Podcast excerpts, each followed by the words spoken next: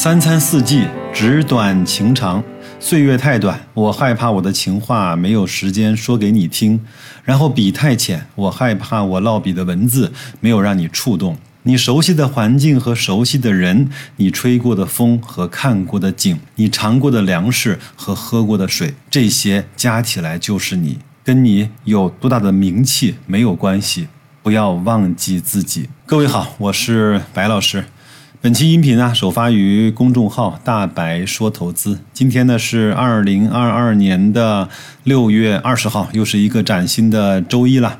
白老师的团队呢，终于忙完了六幺八，还取得了一个还说得过去的成绩。所以呢，今天我们就来花点时间唠唠嗑。董宇辉火了，这次是彻底的火了。没有在他熟悉的新东方的讲台，而是在他一个陌生的场景——东方甄选的直播间。有人说他是直播界的一股清流，因为我们在他直播的时候呢，听不到嘶吼，听不到三二一上链接，听不到老铁，听不到我们以为本该出现在直播现场的那一些套路的话。我们听到的是哲学，听到的是文学，听到是对生命的探索，听到的是对人生的思考，听到的是一个曾经落寞的小伙突然爆红之后的人生感悟，听到的是一个顽强不屈的企业在出现了重大的变化之后，整个团队崛起的历程。可能太多人啊，记住的是董宇辉那张方方的兵马俑的脸，记住的是他在直播间直播的时候说出那些长长的金句。反而对他卖的东西可能印象都不深了。确实，作为一个主播，能够在直播的时候脱口而出这些金句，真的是令人惊诧的。我给大家分享几个：当你不知道怎么抉择的时候，假想五年之后回顾青春，你今天会怎么选择？只要眼光拉得足够长，原本那些让你纠结的话题瞬间变得清晰可见。你很有智慧，你只是时长短视。我只是慢而已，又不傻。我只是理解的比别人缓一点，我又不蠢。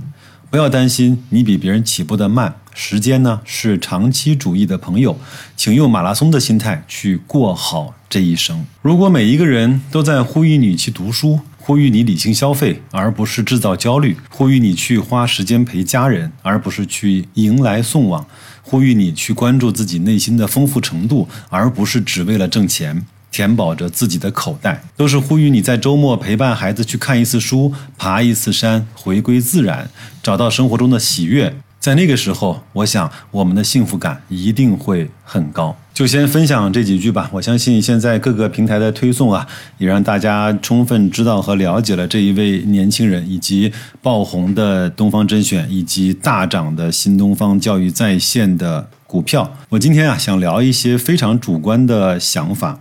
有人说啊，从一个新东方的老师到沦为一个带货的主播，这是我们整个教育界的悲哀，这是我们整个对人才的践踏和浪费。我不想去做评价这样的评价。但是我只是想说啊，一个有内涵价值的人啊，在哪个场合，在哪个平台和岗位上，都能够做出熠熠生辉的事情。我相信有非常多的听友啊，是从我的节目里知道了终身黑白，也或者是从他的公众号知道了白老师的节目。我想说一个我的感受啊，我觉得投资啊、生活啊、工作、赚钱、家庭、个人的健康这类事情做的都还算大抵不。错的人呢，基本上都有这么几个共通的特性。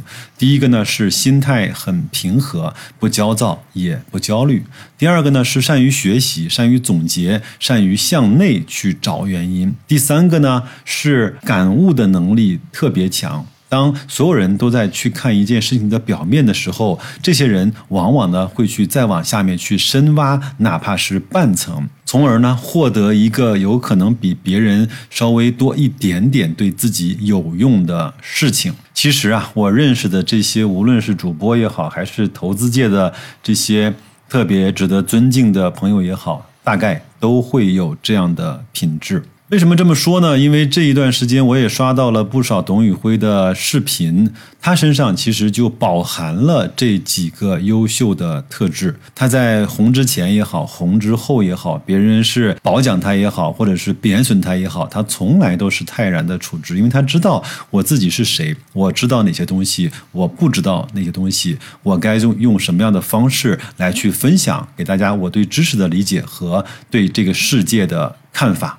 这真的是直播界的一股清流啊！我前面呢读书曾经读到过一段这样的文字啊，他说：“金钱呢能能够让一个人啊俯视这个世界，而知识和内涵呢可以让一个人仰视这个世界。”我相信。大家一定能够听懂我在说什么。只有在金钱和知识和认知啊达到一个均衡的程度的时候呢，一个人才能够非常好的平视这个世界。你呢，既不会为五斗米去折腰，你呢，也不会。因为有钱呢，就变得异常的骄横跋扈。我记得主席啊，当年写过一首诗，忘了是送给谁的了。其中两句话呢是这么说的：叫“风物长宜放眼量，牢骚太盛防断肠”。